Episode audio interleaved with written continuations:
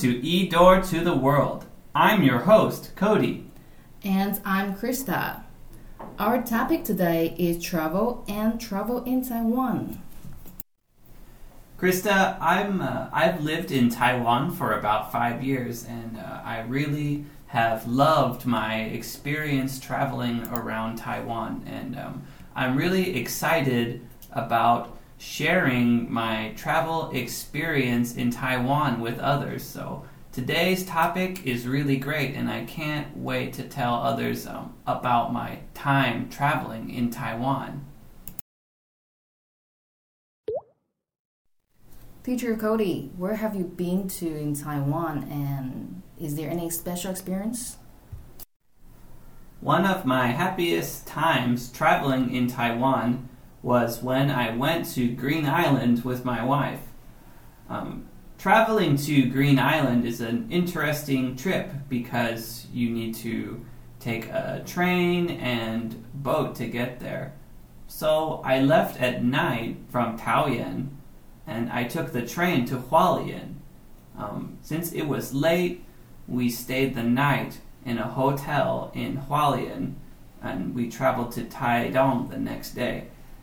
The trip from Hualien to Taidong by train is really amazing because you can see uh, so many mountains and ocean uh, together at the same time. And it's a very sunny and beautiful day. It's a really special experience. Um, when we get to Taidong, we need to take a, a taxi um, from the train station um, to the ferry. The ferry is the boat.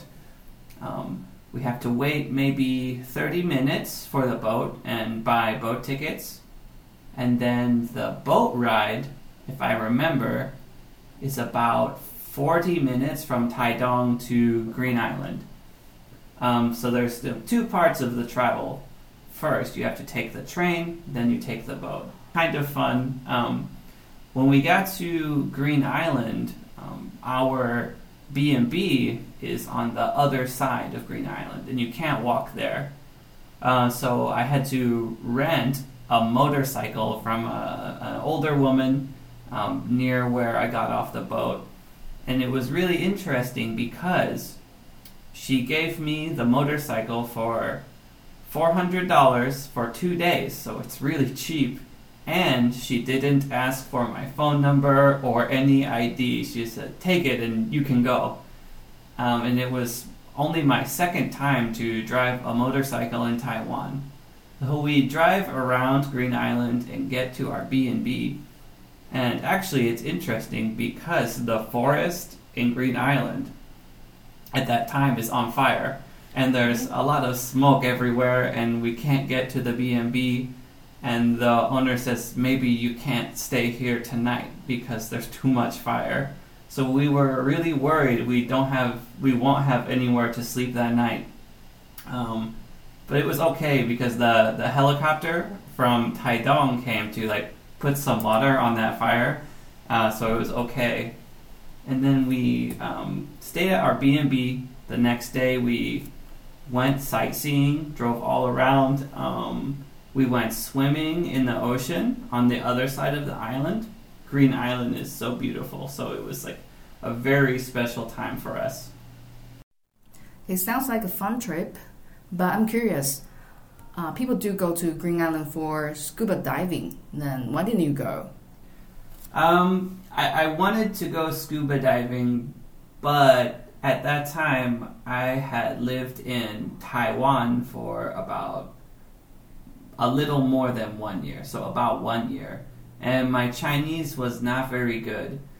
And when I rented the scooter from the older woman, um, she was speaking a lot of Chinese really quickly, and it was confusing for me. So I just thought, the, for for this trip, I maybe won't talk to too many people. So I was worried um, if if I go scuba diving, maybe there will be some problem, some misunderstanding.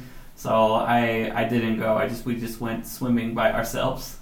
I see. So do you think you're gonna go to Green Island again?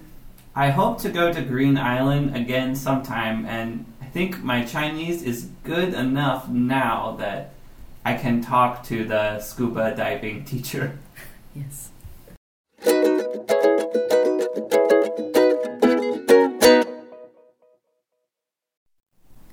If your family came to Taiwan to visit you, where would you take them to? Um, so I'm thinking about how my family will come to Taiwan. You know, they need to fly from Chicago. That's about 14 hours, and then you know maybe take the MRT from the airport to stay in Taipei. So I think for the first day or two they will be really tired. Um, so I want to take them somewhere in the north part of Taiwan, so around you know Taipei, New Taipei. Um, one place that I think is good for a one day trip in Taipei is to take the Brown MRT line to the Taipei Zoo um, because you know my family they've never seen a panda before, so that's really great for them, and you know n- not seen many monkeys either, so they can I can take them there to see the panda and monkeys. Um, next, from there you can walk to um, the Mao Kong gondola. Um, and that's a 15 minute ride up the mountain. And again, the, the view is really nice, and you can get the glass floor um, for a little more money and like look down at the trees and temples on the way up. That's a good experience for them. And then also, when you get to Mao Kong, there's a, a lot of things to do. You can go hiking, um, you can go to a tea house, and um, they will teach you how to uh, make and serve tea um, for your family and for your guests. Um, they have even more things like um, green tea ice cream. There's a lot of interesting gift shops, so that's good for a one day trip around Taipei.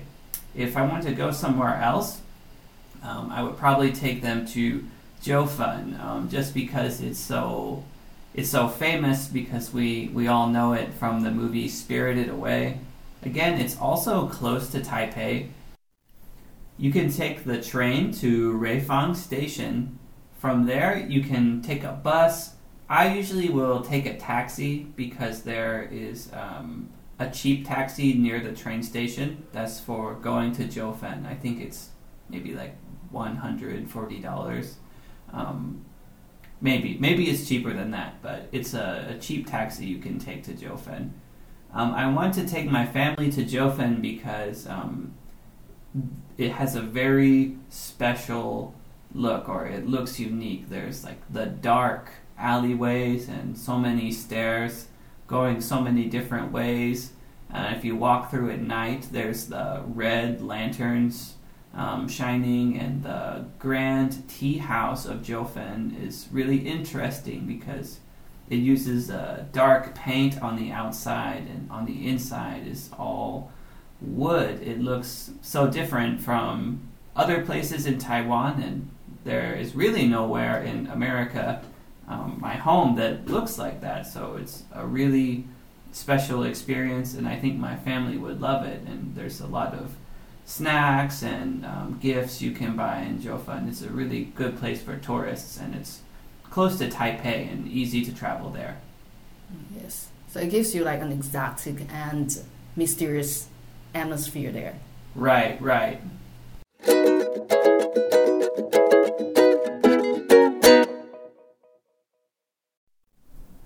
Let's talk about the three words of the day. The first word is ferry. 渡轮、 The second word is scuba diving. 浮潜、 And the last one is experience. 经验。 Here comes our question of the day. If you have foreign friends that are coming to Taiwan to visit you, where will you take them? 同学们听完本周的 Podcast 后，欢迎投稿你们的学习单。 投稿的 Google 表单连接，请见桃园市英语教学资源中心脸书或官方网站。只要投稿一次，就有一次抽奖机会。每次段考抽好礼，期末加码抽大奖。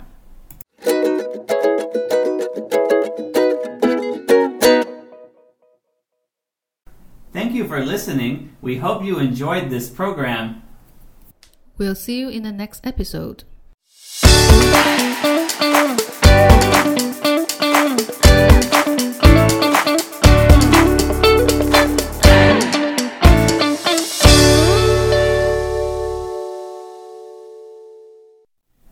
Program is sponsored and brought to you by Taoyuan, E T R C, Taoyuan.